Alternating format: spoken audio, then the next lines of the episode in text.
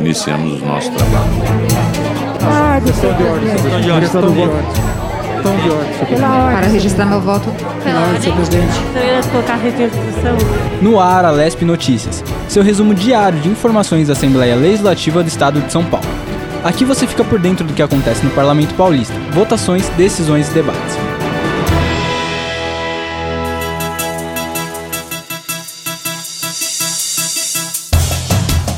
Olá, sejam bem-vindos. Eu sou Júlia Stanzioni e esse é o Alesp Notícias. Aqui você confere as informações do Legislativo Paulista. Hoje é terça-feira, 13 de julho de 2021. Vamos às notícias do dia. Medidas aprovadas na LESP dão mais visibilidade para números do Disque Denúncia. Plano Estadual de Educação de São Paulo, aprovado aqui na LESP, completa cinco anos. E mais, variante Delta do coronavírus chega ao Brasil. Nossas vacinas são eficazes? O Alesp Notícia começa agora.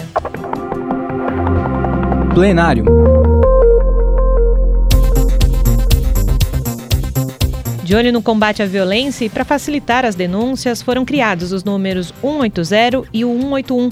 Basta uma ligação rápida e segura para registrar o crime e pedir ajuda. E para ampliar o alcance e conscientizar a população sobre a existência do Disque Denúncia, o Parlamento Paulista aprovou medidas para a divulgação dos números em locais públicos. A ideia, claro, é aproximar a informação das pessoas e combater a violência em todo o Estado. De acordo com um balanço feito pelo Ministério da Mulher, Família e dos Direitos Humanos, em 2020 foram registradas mais de 105 mil denúncias de violência contra a mulher. E a repórter Karina Freitas traz mais informações sobre os projetos aprovados aqui no Palácio 9 de Julho. Bem-vinda, Karina. Oi, Julie, tudo bem? Uma das propostas tem o objetivo de ajudar a combater diversos tipos de crimes, a lei de 2005, por exemplo, de autoria do então deputado José Bintercourt, quer aumentar a divulgação do Disque Denúncia 181 através de avisos em escolas e hospitais públicos. Outro dado importante é que o portal de transparência da Secretaria de Segurança Pública de São Paulo mostra que em 2020 já foram realizadas mais de 700 mil ocorrências policiais, como lesão corporal por acidente de trânsito e lesão corporal dolosa. A outra proposta, sancionada em 2014 do deputado Roberto Moraes, quer aumentar a divulgação do 180 para casos de violência contra a mulher. O número deve estar exposto em vários estabelecimentos, como bares e restaurantes. E para finalizar, olha só esse dado: uma em cada quatro mulheres acima de 16 anos foi vítima de algum tipo de violência na pandemia no Brasil. É um dado muito preocupante e, claro, além dos projetos de lei, a LESP ainda conta com comissões de defesa dos direitos das mulheres e da pessoa com deficiência. Fique atento e não esqueça: sempre que presenciar algum tipo de violência, denuncie. Ligue 180 ou 181. Você não precisa se identificar e pode ajudar a salvar a vida de alguém. Todas essas informações você encontra no nosso site al.sp.gov.br. Plenário.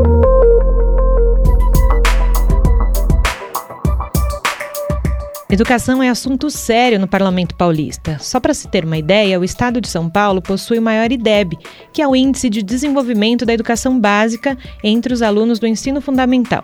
Além disso, quando se fala de rendimento, a garotada do fundamental também está acima da média. Com foco na melhoria da alfabetização, valorização salarial dos professores e investimentos na educação, foi criado o PEE, o chamado Plano Estadual de Educação completa cinco anos e foi criado depois de quase um ano de debates aqui na LESP. O plano instaurou 21 metas e 256 estratégias no Estado, entre eles o acesso universal à educação.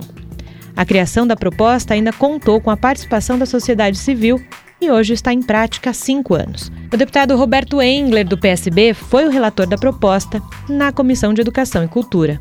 Quer saber mais sobre o PE? É só acessar o site al.sp.gov.br. Pesquisa.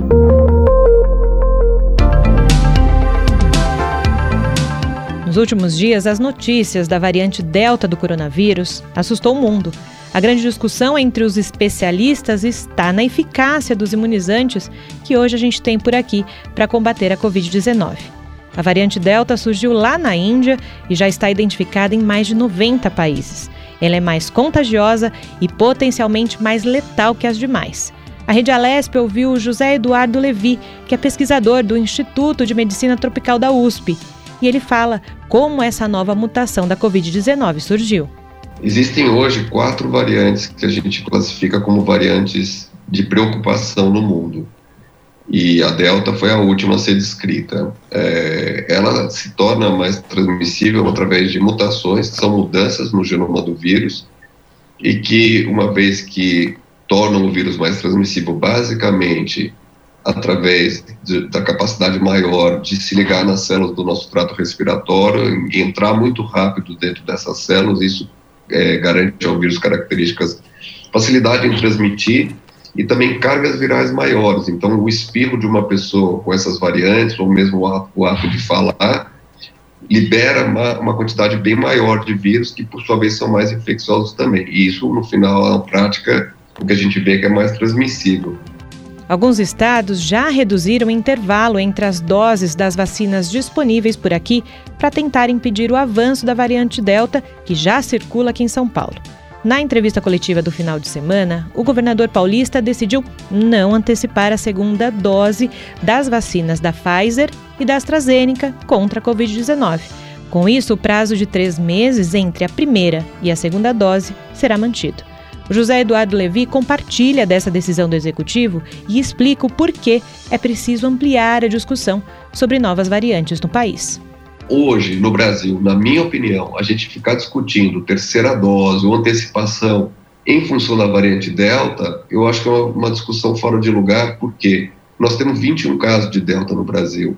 É, a maioria foram lá no Maranhão, naqueles indivíduos que estavam lá no navio. Quer dizer, a gente tá. tem um número de casos muito pequeno de Delta. E, ao mesmo tempo, temos milhares de casos da variante Gama, que é a variante original do Brasil. 99% dos casos novos no Brasil hoje são da variante Gama. Então, o nosso foco tem que ser em prevenir e estudar a variante Gama, onde ainda a gente tem menos dados é, é, é, em relação a esses imunizantes. Então, eu acho que, claro, vamos vigiar a Delta, todo mundo fazendo vigilância genômica, vendo se ela está se expandindo no Brasil, o que eu acho pouco provável, mas é, eu acho que a gente não deveria hoje tomar decisões em relação a, a, ao programa de vacinação baseado numa hipotética expansão da Delta no país.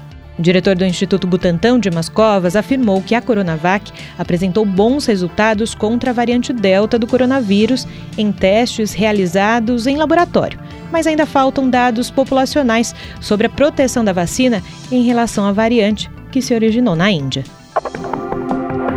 Boa notícia!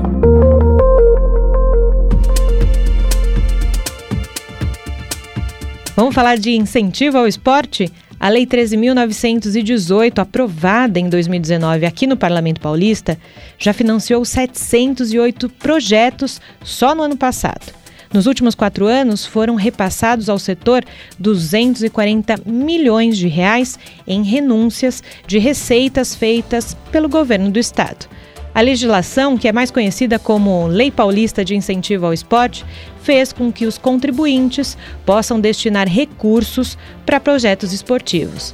Por exemplo, lá no artigo 16, a lei autoriza o executivo a conceder créditos através do ICMS aos projetos esportivos. 175 mil pessoas de várias cidades paulistas são diretamente beneficiadas pelos repasses do governo estadual a cada ano. Você pode acompanhar todo o nosso conteúdo no Spotify, no canal Alesp Notícias.